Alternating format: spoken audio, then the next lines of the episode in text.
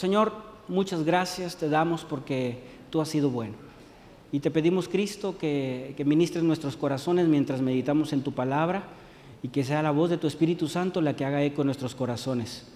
No solamente de quienes estamos aquí, sino también de quienes están, Señor, detrás de un monitor, ahora mismo en vivo, Señor, o posteriormente en la grabación. Que no sea la voz de una persona, sino la voz de tu Espíritu Santo la que ministre nuestros corazones. Nos ponemos en tus manos, en el nombre de Jesús. Amén, amén, amén. Quiero decirle, hermano, que no sé si ha notado, pero ahí en la banca, en la parte de enfrente de, la banca o, la espalda de la banca que está enfrente a usted, hay algunas hojitas, hojitas en blanco. Esas hojitas se pusieron allí, los ujieres las ponen ahí para que usted pueda tomar apuntes o notas. Yo soy de los que aprende escribiendo. Entonces yo le quiero invitar a que, a que anote. No necesariamente anotar lo que está aquí, pero lo que Dios habla a tu corazón, anótalo, escríbelo. Eh, y después lo guardas en tu Biblia. El Señor te va a hablar posteriormente, después de eso, cuando, cuando recuerdes lo que anotaste ahí. Y, también yo siento que no solamente eh, reiteras la palabra de Dios que hace eco en tu corazón mientras estás apuntando, sino que también nos volvemos participativos de la meditación y de la reflexión. Eh, no, no me pongo a pajarear o a hacer otras cosas porque estoy ocupado, estoy anotando. Entonces yo le quiero invitar a que anote, ¿verdad? A que escriba eh, algo que, Dios ponga en su corazón, que Dios le ministre, que Dios le hable en lo particular.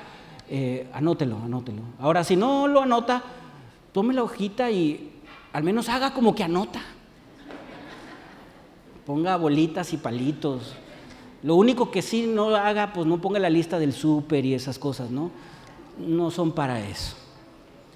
Pero sí es para ser participativos dentro de la reunión y de la reflexión de la palabra de Dios, ¿ok?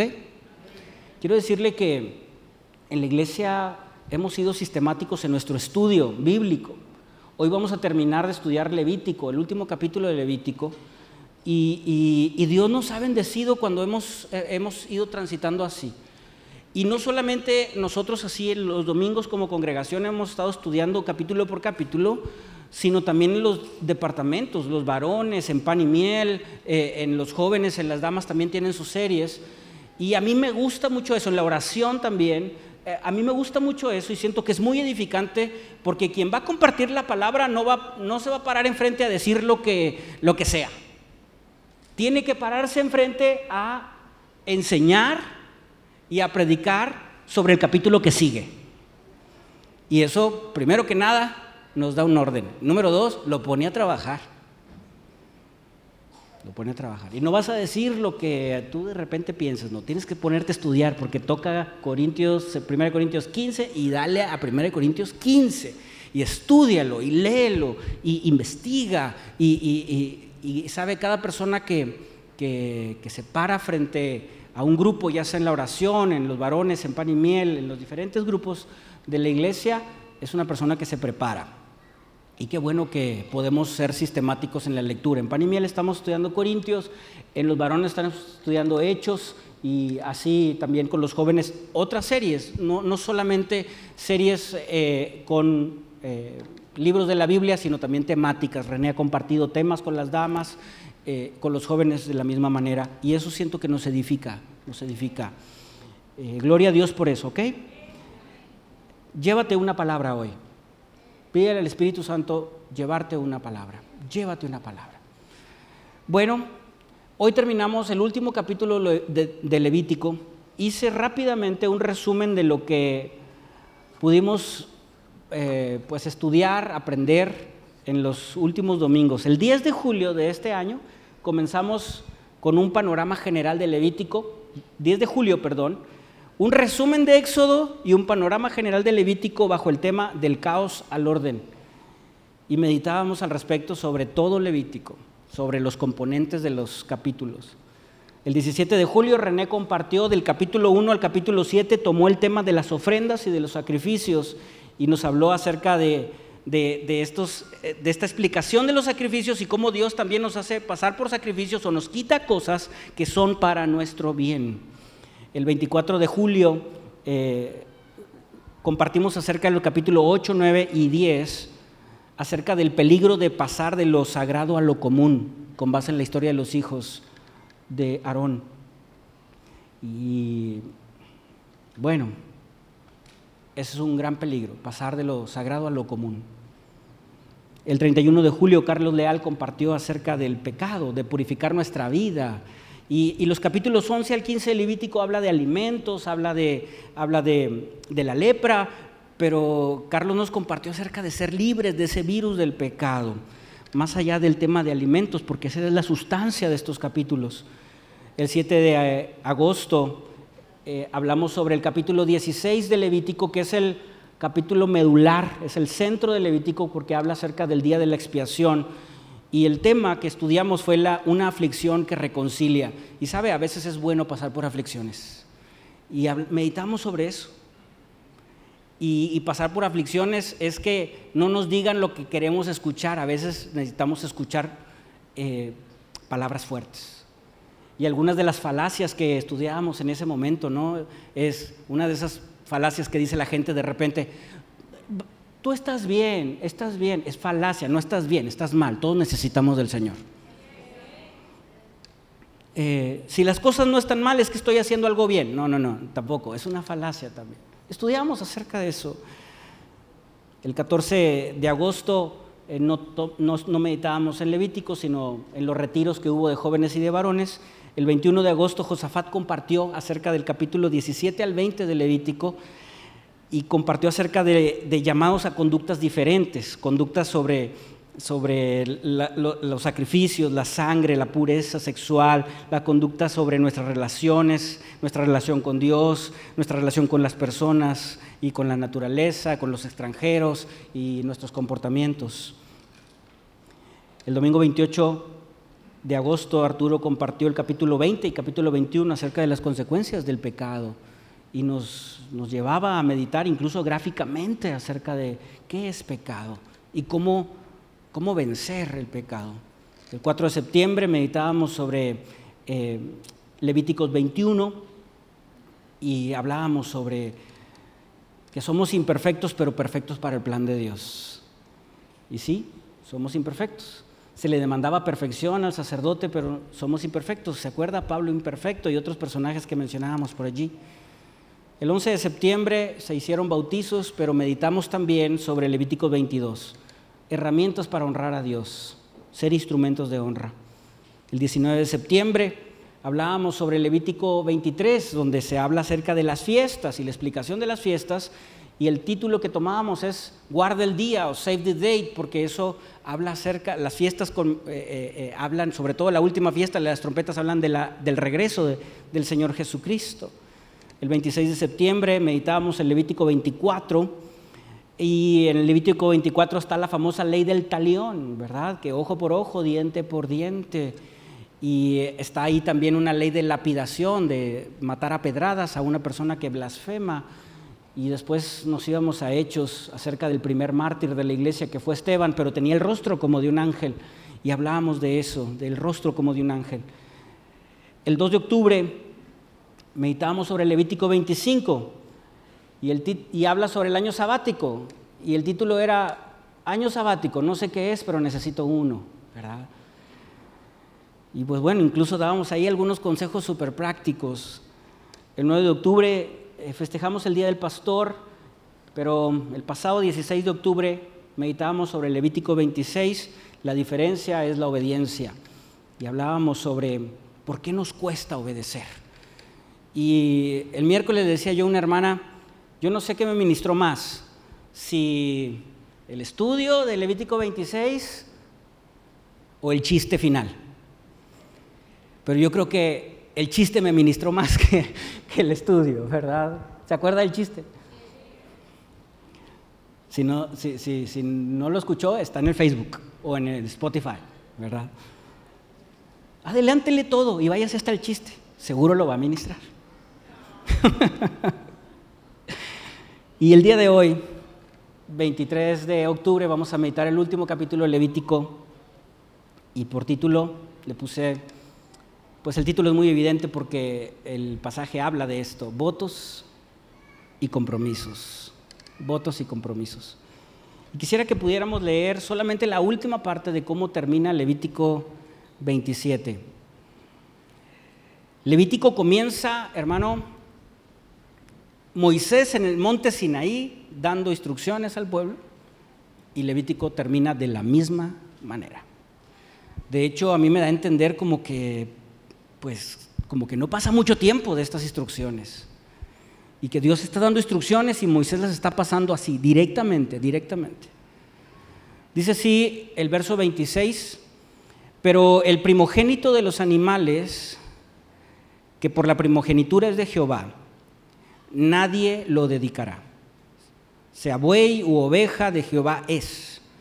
Mas si fuere de los animales inmundos, lo rescatarán conforme a tu estimación. Y añadirán sobre ella la quinta parte de su precio. Y si no lo rescataren, se venderá conforme a, su a tu estimación. Pero no se venderá ni se rescatará ninguna cosa consagrada, porque consagrada que alguno hubiere dedicado a Jehová, de todo lo que tuviere, de hombres y de animales y de la tierra de posesión, todo lo consagrado será cosa santísima para Jehová. Ninguna persona separada como anatema podrá ser rescatada, indefectiblemente ha de ser muerta. Y el diezmo de la tierra, así de la simiente de la tierra como del fruto de los árboles de Jehová es. Es cada cosa dedicada a Jehová. Y si alguno quisiere rescatar algo del diezmo, añadirá la quinta parte de su precio por ello. Y todo diezmo de vacas o de ovejas, de todo lo que pasa bajo la vara, el diezmo será consagrado a Jehová. No mirará si es bueno o malo, ni lo cambiará. Si lo cambiare, tanto él como el que se dio en cambio serán cosas sagradas, no podrán ser rescatados. Y el último verso del Levítico 27 estos son los mandamientos que ordenó Jehová a Moisés para los hijos de Israel en el monte de Sinaí. Así termina. Y el contexto general del Levítico 27 es que Dios da instrucciones, estas instrucciones finales, aunque se van a reiterar en los próximos eh, eh, números y en Deuteronomio, Dios da instrucciones sobre votos y sobre compromisos. Los votos, eh, los votos y los compromisos, los votos en particular son, es un tema muy común, muy humano. Los humanos hacemos votos a Dios de dos, de dos maneras. Hacemos votos o promesas a Dios cuando, por ejemplo, nos encontramos muy alegres, contentos, porque Dios nos ha bendecido con algo y entonces en esa en esa alegría que hay en nuestro corazón, porque Dios nos ha bendecido, hacemos un voto y decimos, Señor, yo te voy a servir, yo te quiero dar, yo te quiero ofrendar. Porque en Levítico 27 hay, hay votos que da la gente. La gente da gente, es decir, gente que dice, Señor, yo te dedico a mi hijo, como Ana. O, la gente da eh, animales, Señor, yo, yo quiero hacer este voto y te quiero dar estos sacrificios. O la gente también da tierras o posesiones. Señor, yo quiero darte esto, ¿verdad? Ese es un voto que se hace.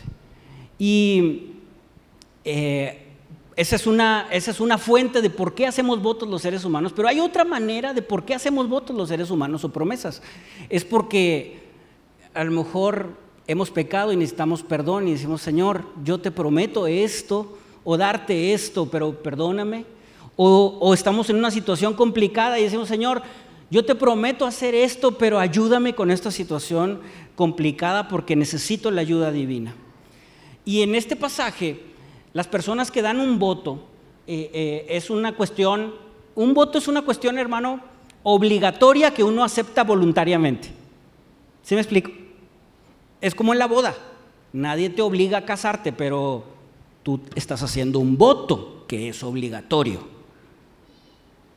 Ese es, lo tienes que cumplir, pero nadie te obligó a llegar al altar. ¿Me explico? Tú, tú elegiste casarte, haces votos. Esto es. Entonces hubo gente, y hay gente, en, el pueblo de Israel, y también vamos a ver algunos casos bíblicos, en donde la gente dice, yo quiero dar algo a Dios. Y, y, va y lo da, pero si de repente se arrepiente o dice, yo quiero recuperarlo, hay un valuador y el valedor es el sacerdote. Por eso aquí el Señor dice tú, es Moisés o los sacerdotes, Aarón en este caso.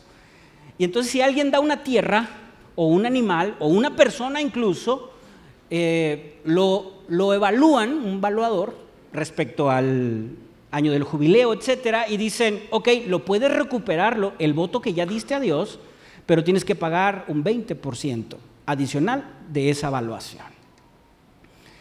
Pero hay cosas que no se pueden redimir, no se pueden recuperar. Hay cosas que sí se pueden recuperar y hay cosas que no se pueden recuperar. Y lo último que acabamos de leer es eso, lo que no se puede recuperar. No se puede recuperar lo primero, porque lo primero es de Dios. Las primeras cosechas, los primeros animales son de Dios. Los diezmos son de Dios.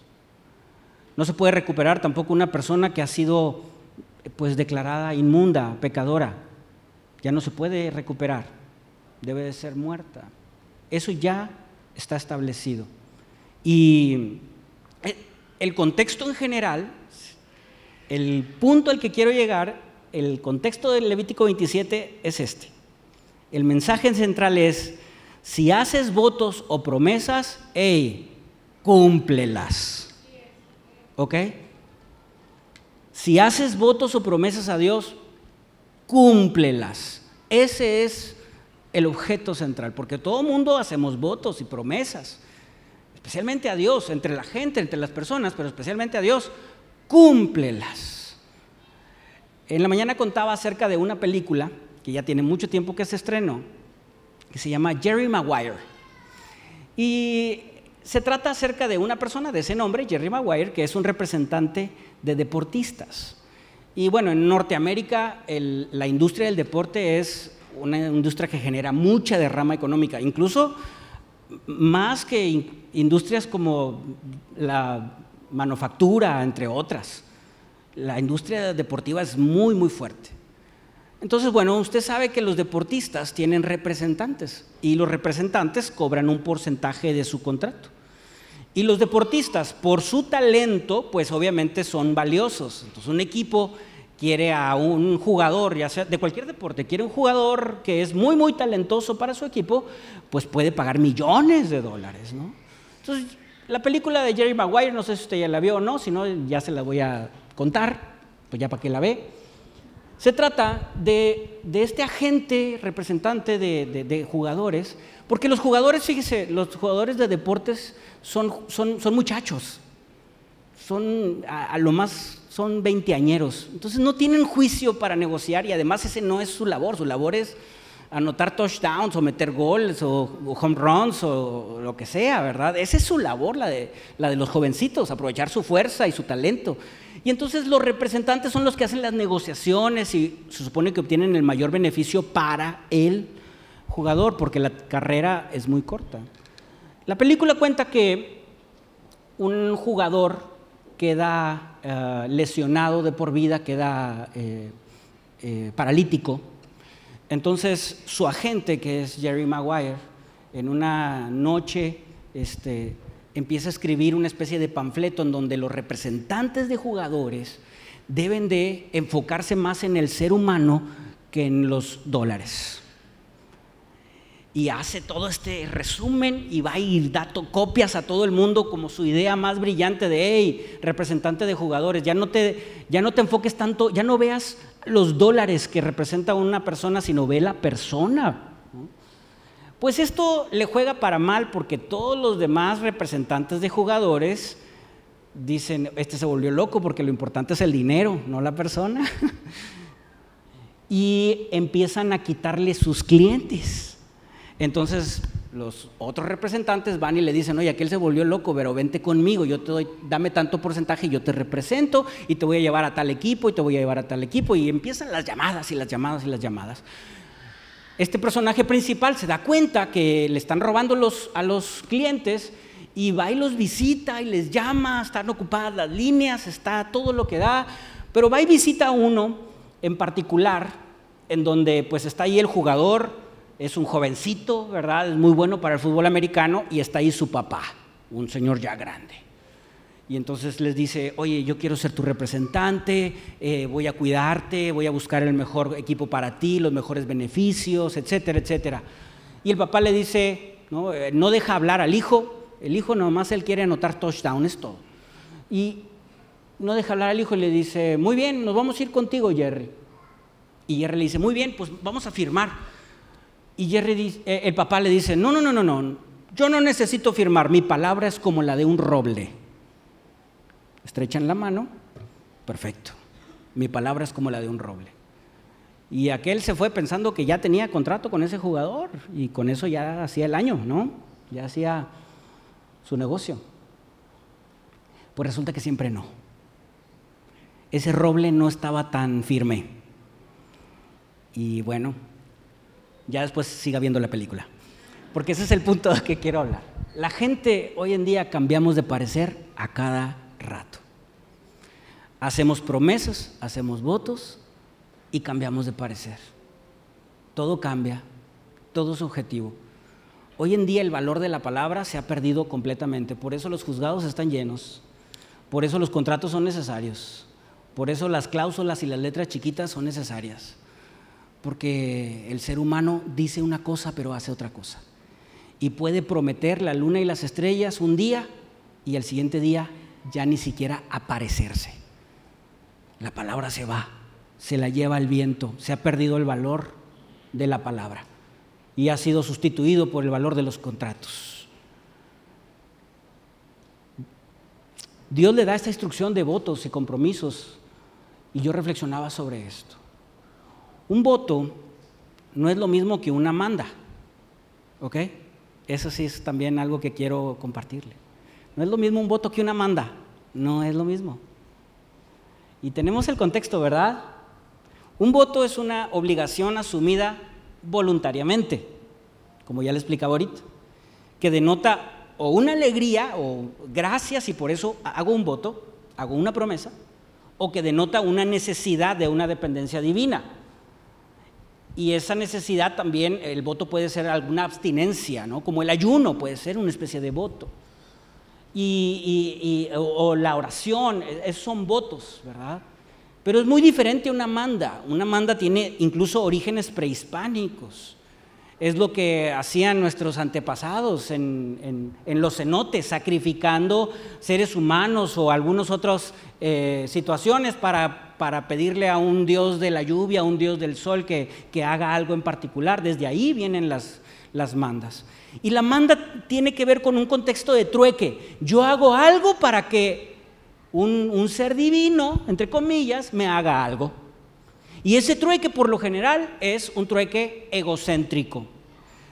Yo voy a irme hincado con fichas de aquí hasta quién sabe dónde para que, para que aquella me haga caso, para que mi negocio funcione, para que la persona le vaya bien o para que la persona le vaya mal, porque también a veces hay mandas para eso. Es más, el tema de las peregrinaciones viene de allí, pero en el contexto bíblico en particular, eh, un voto no es lo mismo que una manda. Los que estudiamos la palabra de Dios entendemos que el sacrificio ya está hecho y ya no hay que hacer más sacrificios. Cristo hizo el último y supremo sacrificio y no necesitamos hacer sacrificios para podernos ganar la bondad de Dios. La bondad de Dios es inmensa, inmensa.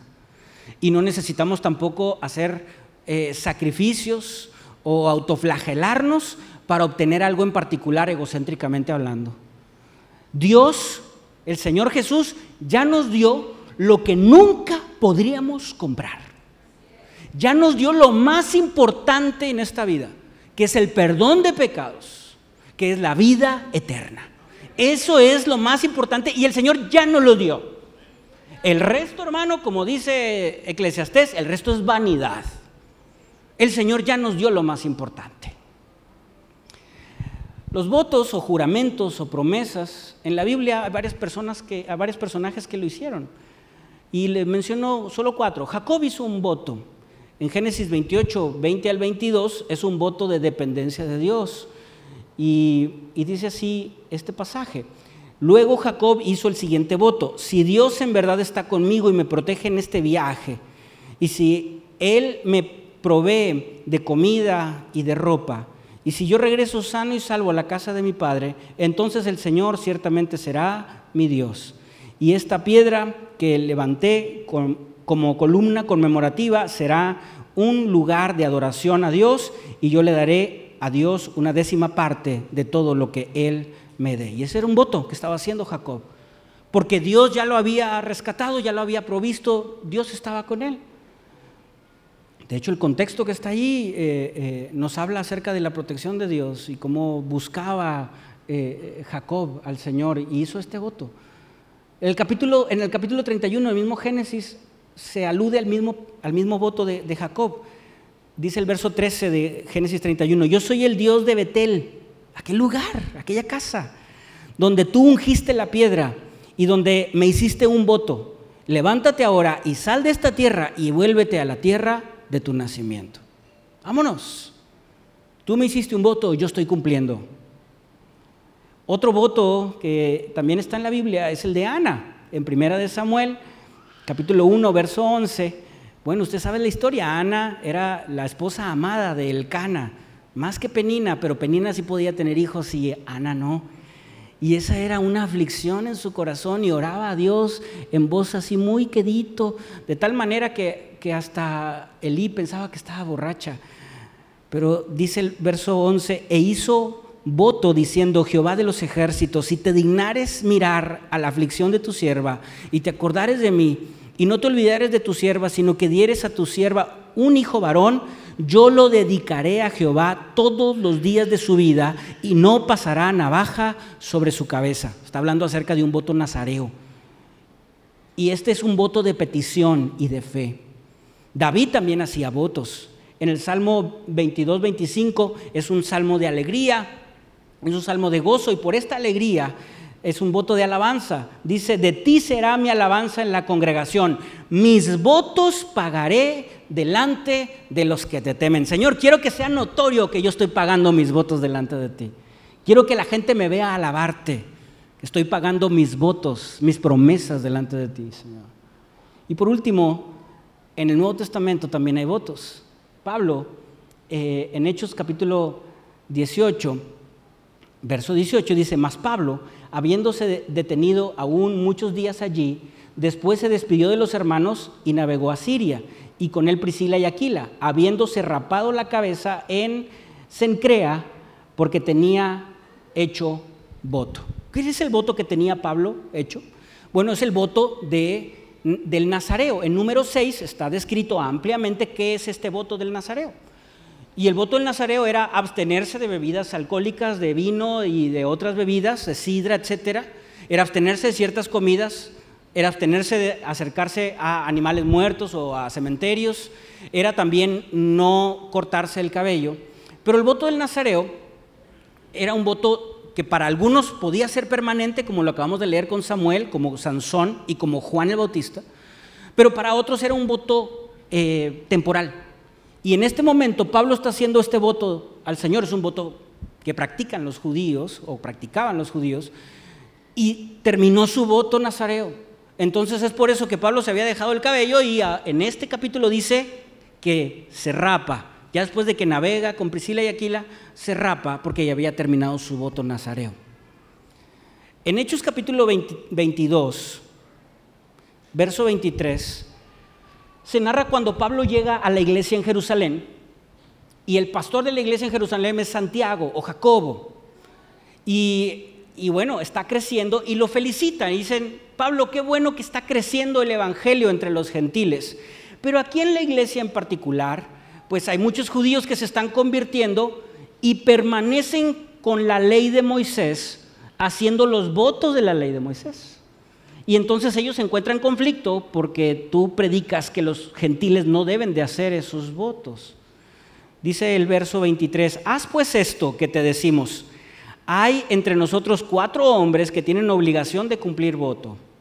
Tómalos contigo, purifícate con ellos y paga sus gastos para que se rasuren la cabeza. Y todos comprenderán que no hay nada de lo que se les informó acerca de ti sino que tú también andas ordenadamente guardando la ley. Verso 25.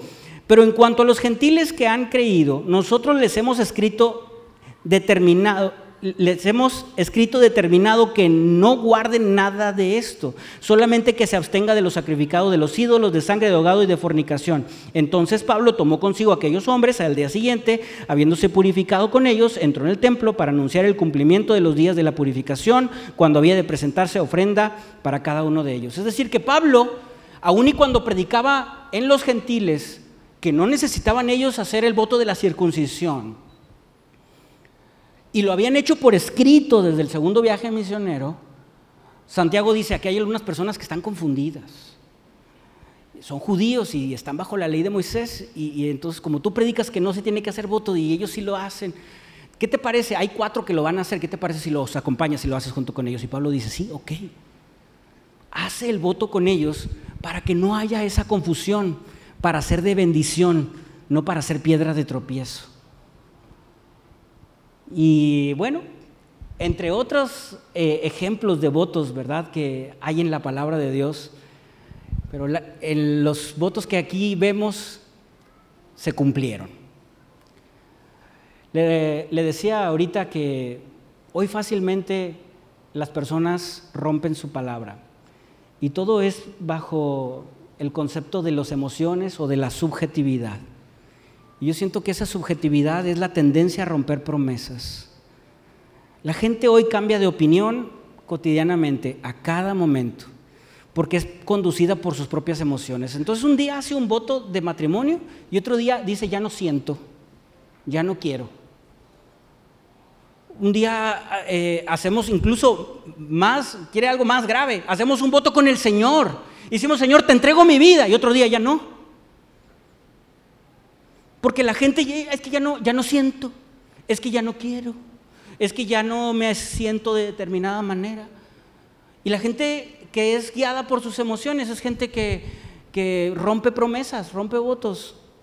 Y hoy yo creo que vivimos en un mundo, hermano, que, que cambia la verdad, la verdad entre comillas, a cada momento como le place. Hoy bajo la idea humanista del progresismo, entre comillas, whatever that means, ¿verdad? Lo que eso signifique, esa, esa ideología humanista ha torcido la mano incluso de la ciencia. Y entonces lo que antes era verdad, hoy ya no lo es tanto. Hace no, no 30 años atrás o poquito menos, yo creo, no sé, pues en todas las escuelas se enseñaba eh, y los científicos entendían y estudiaban el genoma humano y existe hombre y mujer. Pero hoy viene una tendencia ideológica que hasta los propios científicos se rascan la cabeza y dicen, pues, ¿cómo le hago? Y entonces esa tendencia ideológica está torciendo la verdad, incluso científica, le está haciendo manita de puerco.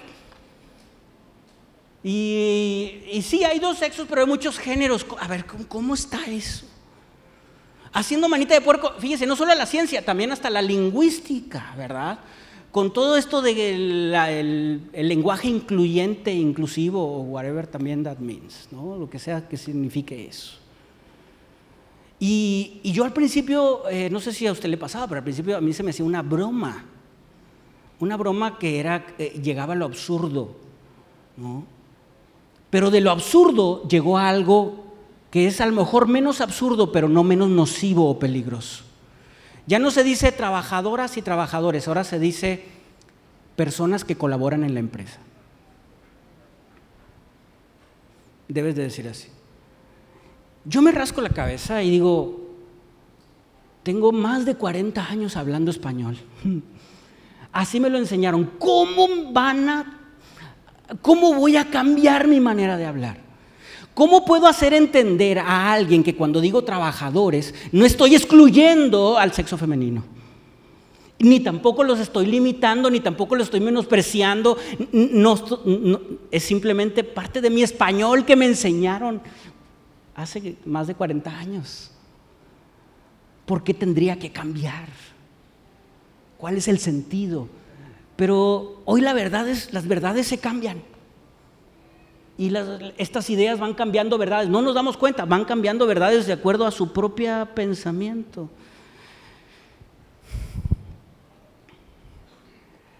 El mensaje de Levítico 27 es este. Yo lo escribí en una frase. ¿Ok? Eh, va a estar ahí arriba. Ahí está.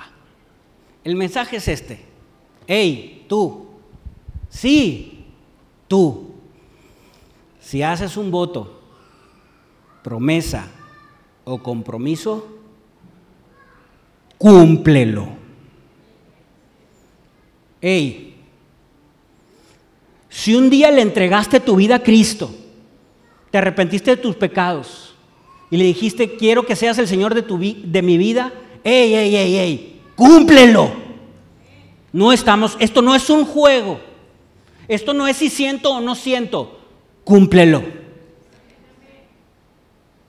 Porque no cumplir es costoso. Y yo lo interpreto del Levítico 27, porque aquel que quiere rescatarse, ¿verdad? Lo que ya prometió y quiere regresárselo, pues le va a costar, hermano, hermano, 20% más le va a costar de acuerdo a la evaluación del sacerdote. ¿Quién ha dejado a Dios y le ha ido bien? El pecado paga mal. Si tú le diste tu vida a Cristo, quiero repetirte, hey, cúmplelo. Cúmplelo. Si tú hiciste esa oración de fe, cúmplela. Porque mire, la oración de fe es hermosa, maravillosa y confesamos nuestra con nuestra boca y creemos en nuestro corazón, como dice Romanos. Pero la oración de fe no es suficiente. Porque uno puede confesar con su boca que Jesucristo es el Señor y creerlo en el corazón un día, un domingo y, y entregarle su vida a Cristo pero sale de aquí y a los días o a las semanas o a los meses o a los años, de repente regresa una vez más a su vida antigua. ¿Eso es un compromiso? No. ¿Se hizo seriamente? Claro que no. Es simplemente una repetición de palabras. ¿Seguiremos conduciendo a aquellos en la oración de fe? Por supuesto. Pero la oración de fe tiene que nacer del corazón y es un compromiso de seguir al Señor, de morir a nosotros mismos para seguir al Señor. Y si ese compromiso no lo cumplimos, va a ser muy costoso. Y si un día lo asumimos, hermano, hey, hey, hey, cúmplelo. Cúmplelo. Es ineludible, cúmplelo. Hebreos 10:39 dice, pero nosotros no somos de los que retroceden para perdición, sino de los que tienen fe para preservación del alma. Esos somos nosotros. Esos somos la gente, los hijos de Dios, que tenemos palabra y que cumplimos nuestros votos, nuestros compromisos, nuestras promesas. ¿Cómo la ve? ¿Es usted una persona de votos y de compromisos y de palabra? ¿Cómo la ve? Quiero, quiero reflexionar. Bueno, rápidamente, los versos que están ahí. Deuteronomio 23, 21 dice, dice lo siguiente. Aquí lo tengo rápido. Cuando haces voto a Jehová tu Dios, no tardes en pagarlo, porque ciertamente lo demandará Jehová tu Dios de ti, y sería pecado en ti. Números 32 dice, cuando alguno hiciere voto a Jehová o hiciere juramento ligando su alma con obligación, no quebrantará su palabra, hará conforme a todo lo que salió de su boca. Leeré más adelante Eclesiastés 5, el Salmo 76, 11 dice, prometed y pagad a Jehová vuestro Dios, todos los que están alrededor de él traigan ofrendas al temible. Y Proverbios 20, 25 dice, lazo es al hombre hacer apresuradamente voto de consagración y después de hacerlo, reflexionar o dudar. Eso no es bueno. Yo le quiero compartir algunas cinco reflexiones de personas verdaderamente comprometidas con Jesucristo. Cinco reflexiones. Con base en Mateo 5, 33 al 37, con base en Eclesiastés 5, y con base en Mateo 23. Cinco reflexiones de personas verdaderamente comprometidas con Jesucristo. Mateo 5, 33 al 37, el Señor nos enseña en la montaña, dice así, también han oído que a nuestros antepasados se les dijo, no rompas tus juramentos, debes de cumplir con los juramentos que le haces al Señor. Pero yo digo, no hagas juramentos, no digas por el cielo, porque el cielo es trono de Dios, no digas por la tierra, porque la tierra es donde descansa tus pies. Tampoco digas por Jerusalén, porque Jerusalén es la ciudad del gran rey. Ni siquiera digas por mi cabeza, ¿verdad? Porque no es no puedes hacer que ninguno de tus cabellos se vuelva blanco o negro, dice aquí. Yo le añadía mañanera de chiste. Soy muy malo para los chistes, hermano, perdóneme. Pero a lo mejor le faltó decir aquí eh, esta frase. No digas por mi abuelita, por mi mamacita santa. No, no hagas juramento por cosas que no dependen de ti. Verso 37, simplemente di sí, lo haré, o no, no lo haré. En la versión 60 dice, que tú sí sea sí, que tú no sea no, porque cualquier otra cosa proviene del maligno. Eclesiastés capítulo 5, verso 1 dice, cuando fueres a la casa de Dios, guarda tu pie y acércate más para oír que para ofrecer el sacrificio de los necios. Escuche eso. Porque no saben que hacen mal. No te des prisa con tu boca, ni tu corazón se apresure a proferir palabra delante de Dios, porque Dios está en el cielo y tú sobre la tierra, por tanto, sean pocas tus palabras. Porque de la mucha ocupación viene el sueño y de la multitud de palabras la voz del necio. Cuando a Dios haces promesa, no tardes en cumplirla, porque Él no se complace en los insensatos. Cumple lo que prometes. Yo subrayé eso. Cumple lo que prometes. Mejor es que no prometas y no que prometas y no cumplas. No dejes que tu boca te haga pecar, ni, ni digas delante del ángel que fue ignorancia. Ah, es que no sabía.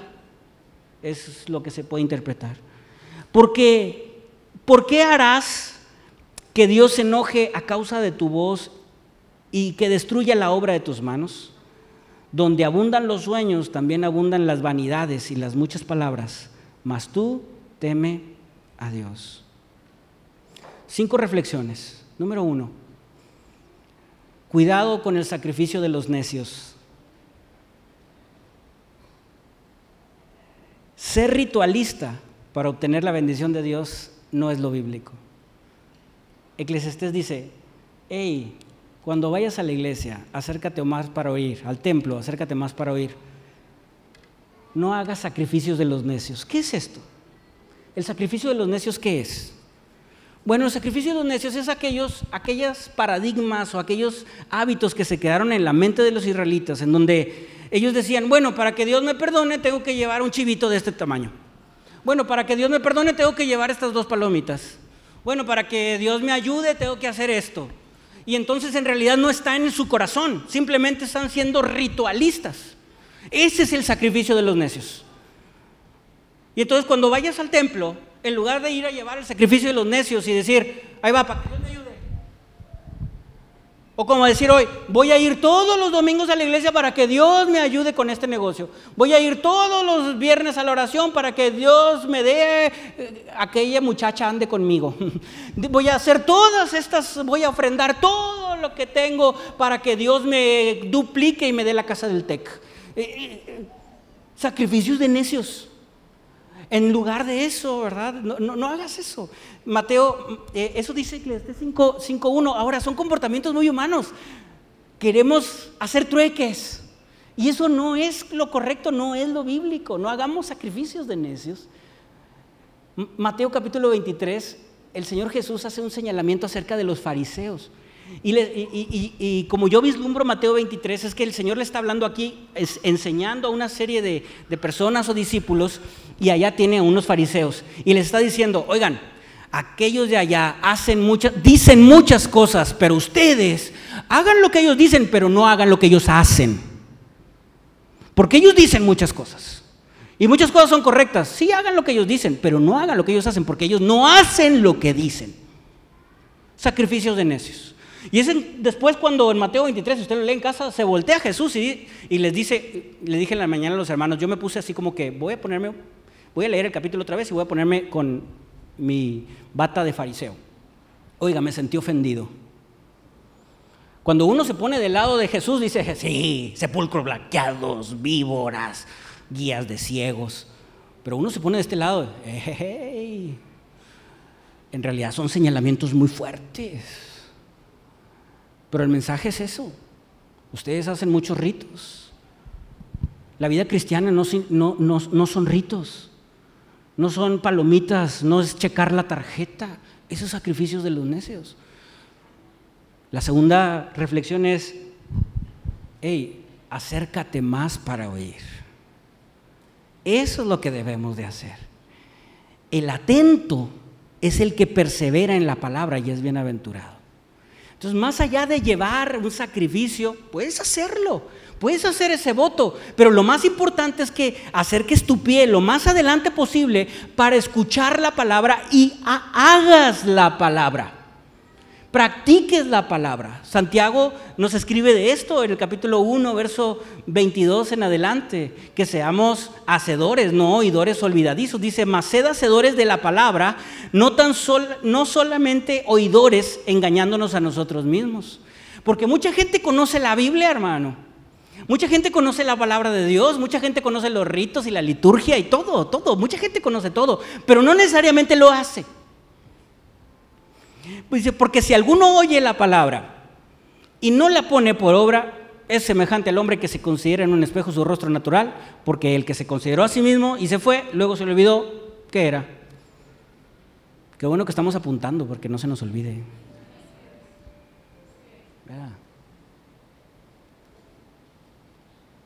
Porque ¿cómo puede ser, hermano? Lo digo con respeto, pero ¿cómo puede ser que yo tengo 30 años de ser cristiano o 20 años de ser cristiano y sigo con las mismas tentaciones. Y sigo en el mismo bache. ¿Cómo puede ser?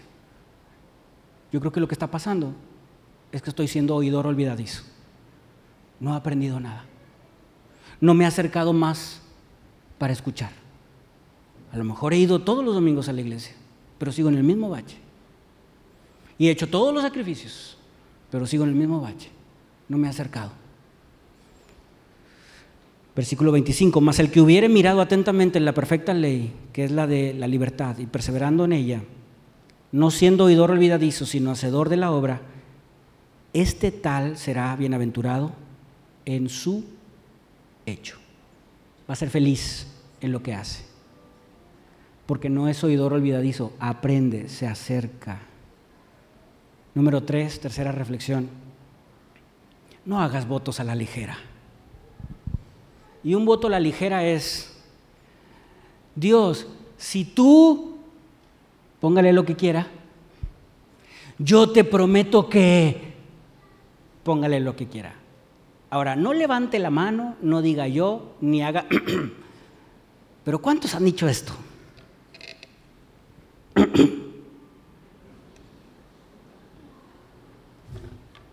¿Qué dijo? Ah, que no levantara la mano me confieso culpable. Y creo que no soy el único. Muy humano decir, Señor, si tú me ayudas. Ahora, Dios conoce el corazón. A lo mejor muchas personas han venido a los pies de Cristo por frases como esta y el Señor los ha ayudado.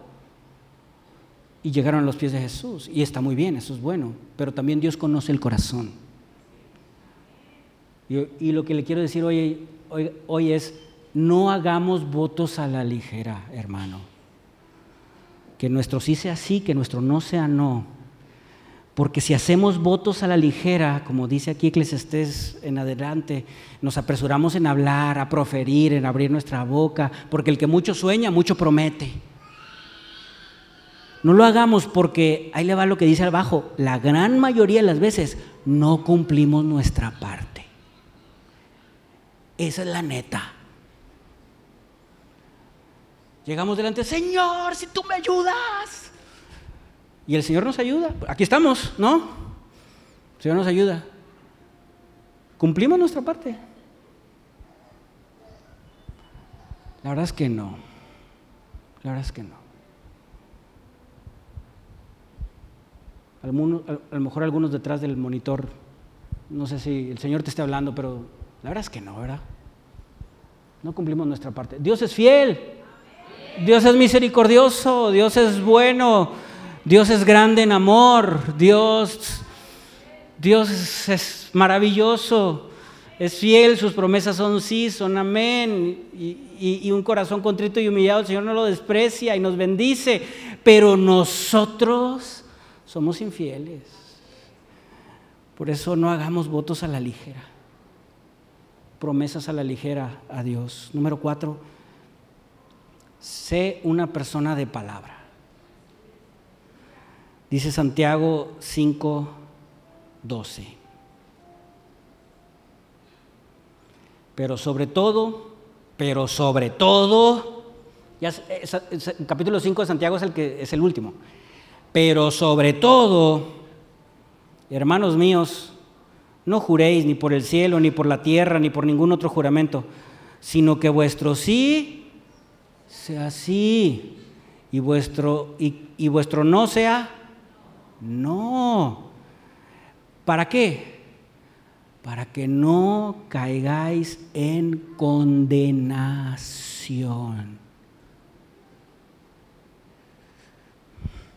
hermano, yo, voy a reiterar esto posteriormente, pero no lo voy a dejar de decir en este momento. Si un día le entregaste tu vida a Cristo, que tú sí sea sí, que tú no sea no. Ese es el carácter de Cristo. Eso es como debemos, esa debe ser nuestra nueva naturaleza en Cristo. No personas que hablan simplemente por hablar, sino personas que se comprometen seriamente. Debemos de ser diferentes ante este mundo que cambia la verdad. Debemos de ser diferentes, debemos de ser luz a las personas que cambian a cada rato de pensamiento. Debemos de ser personas firmes, que nuestro sí sea sí, que nuestro no sea no. Hermano, porque estamos parados en la palabra que no cambia. Porque nuestro Señor, Él es, Jesucristo es el camino, la verdad y la vida y Jesucristo no cambia. Él es la verdad y como Él es la verdad, yo tampoco cambio.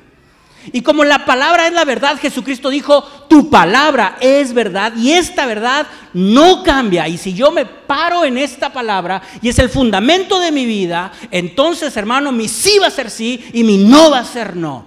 Y puede haber muchas ideologías y muchos pensamientos que piensen lo que quieran. Pero aquí dice que no, es no. Aquí dice que sí, es sí. Punto. Y ahí le va. Si usted y yo no nos paramos en esta roca, en esta palabra que no cambia, nunca vamos a poder cumplir los votos con otras personas. Si yo no puedo cumplir el voto de entregarle mi vida a Cristo y de ser obediente y seguir al Señor, menos voy a poder cumplir el voto a mi esposa, en mis negocios, en mis actividades. Pero si yo soy fiel al voto que hice con Cristo, entonces voy a ser fiel al voto que hice con mi esposa, con mi familia, con mis autoridades y con mis negocios es la base, hermano. Es la base para que nuestro sí sea sí y para que nuestro no sea no.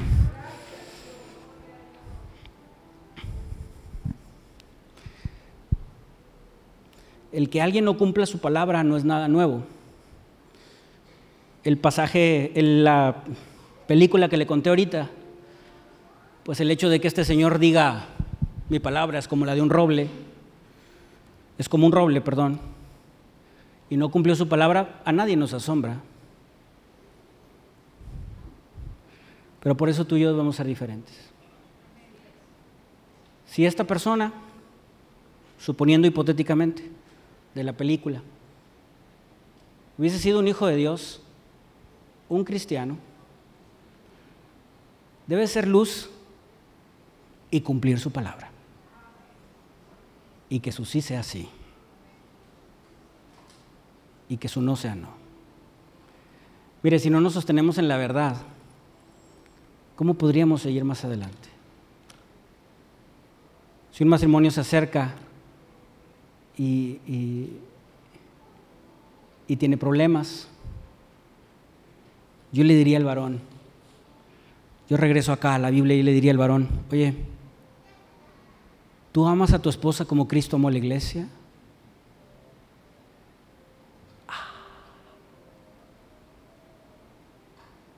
Pues ya no es mi esposa. La abandoné. ¿A poco Cristo abandonó la iglesia? No, pues es que ya cambié. ¿Cristo cambió a la iglesia? Y yo no sé si este ejemplo así sencillo nos pueda dar algo de luz para entender que nuestro sí debe ser sí y nuestro no debe ser no. Y por último, número cinco, un verdadero compromiso de seguir a Cristo es entender, reconocer, asegurar, afirmar con toda convicción que yo le pertenezco a Cristo.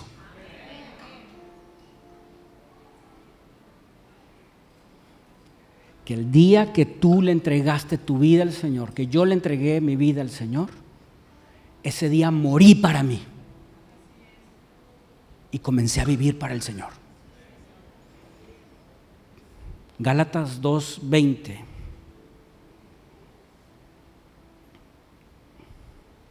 Con Cristo estoy juntamente crucificado. Ya no vivo yo, mas Cristo vive en mí.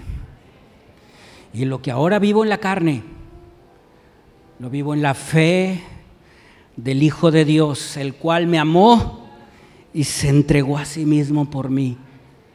Ese día, ese día que le di mi vida a Cristo, no fue un día cualquiera y no fue una decisión a la ligera. Ese día fue el día especial, es el día que cambió mi historia, mi vida, es el día que morí para vivir para Cristo. Y, yo no sé si Levítico 27 nos esté dando luz para entender, hey, hey, tómalo en serio, cúmplelo. No significa que seamos perfectos, pero si tengamos el corazón perfecto, el corazón de Cristo para entender que ya no nos pertenecemos, somos del Señor. Y ese es el compromiso verdadero de un cristiano entender, ya no vivo yo, Cristo vive en mí. Un verdadero compromiso cristiano es ser personas de verdad, porque Jesucristo es la verdad, porque la palabra es la verdad y esta verdad nunca cambia. Si tú le has entregado tu vida a Cristo, oye, mira, ahí viene arriba. Tienes el poder de ser llamado hijo de Dios según Juan 1.12, tus pecados son perdonados, eres una nueva criatura, eres transformado a su imagen, Cristo te da vida en abundancia, Él está contigo todos los días de tu vida, tienes esperanza de una vida eterna y así le podías seguir con más y con más y con más y con más y con más bendiciones que no necesitamos ni ninguna banalidad de esta tierra, más y más y más bendiciones eso lo obtenemos porque hubo un día en que hicimos el compromiso de morir para vivir para Cristo. Por eso está en nuestro corazón estas promesas. Y Él es fiel cumpliendo estas promesas. Porque un día decidimos morir. Y la última imagen que quiero mostrarte es la pregunta para orar. Dado que estamos hablando de votos, compromisos y promesas. Será momento de renovar votos con Dios.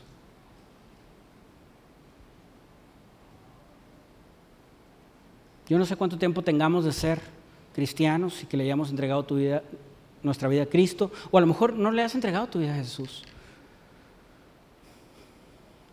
Y hoy puede ser ese gran día de decisión, este 23 de octubre Pero a lo mejor algunos de nosotros ya hemos tomado esta decisión tiempo atrás, pero se nos ha ido el compromiso.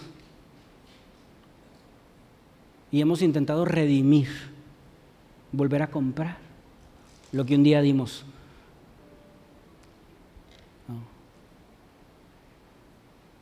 Yo creo que sí. Hoy necesitamos renovar nuestros votos con el Señor.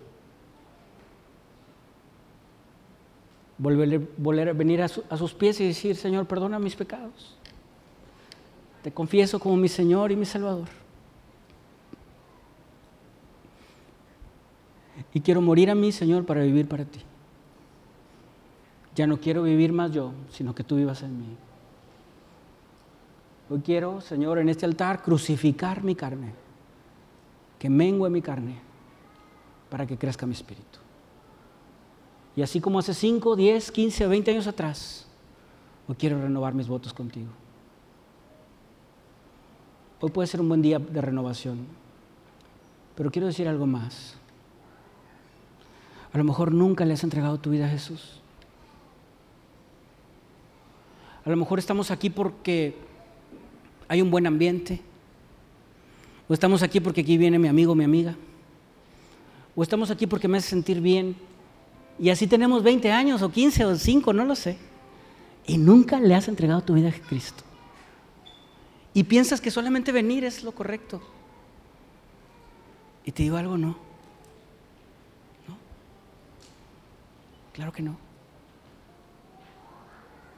El único que nos puede salvar es Jesucristo el único que puede perdonar nuestra vida y transformarnos es Jesucristo. Y estamos aquí reunidos en el nombre de nuestro Señor Jesucristo, que transformó nuestras vidas y quiere transformar también tu vida.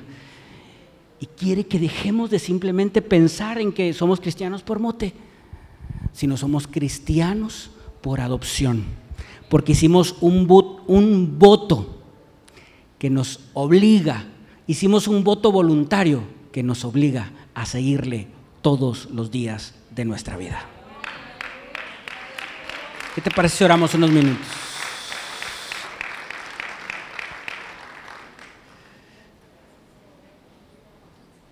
Vamos a orar. Vamos a pasar unos momentos al altar. ¿Qué te parece?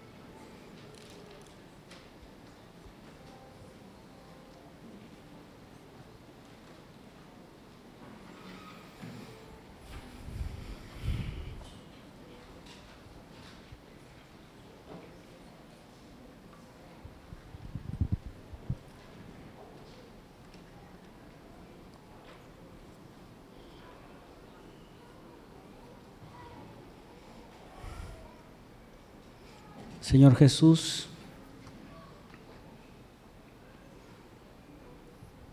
en esta tarde te quiero pedir perdón, Señor, por mis pecados. Y quiero, Señor, por primera vez o de nueva cuenta, entregarte mi vida.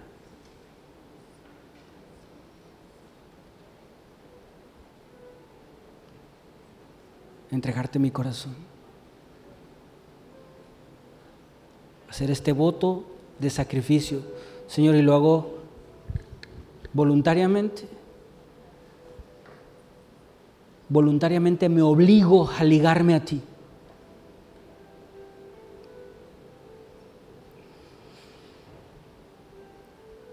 A no más vivir yo, sino que tú vivas en mí.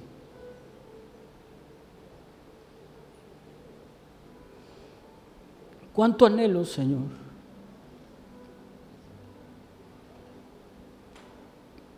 Aferrarme a este voto y no soltarlo nunca. Estoy juntamente contigo crucificado. No me pertenezco soy tuyo. Y todo lo que hago y todo lo que haré es para ti. Lo vivo en la fe del Hijo de Dios. Y todo lo que tengo y todo lo que tendré es para ti.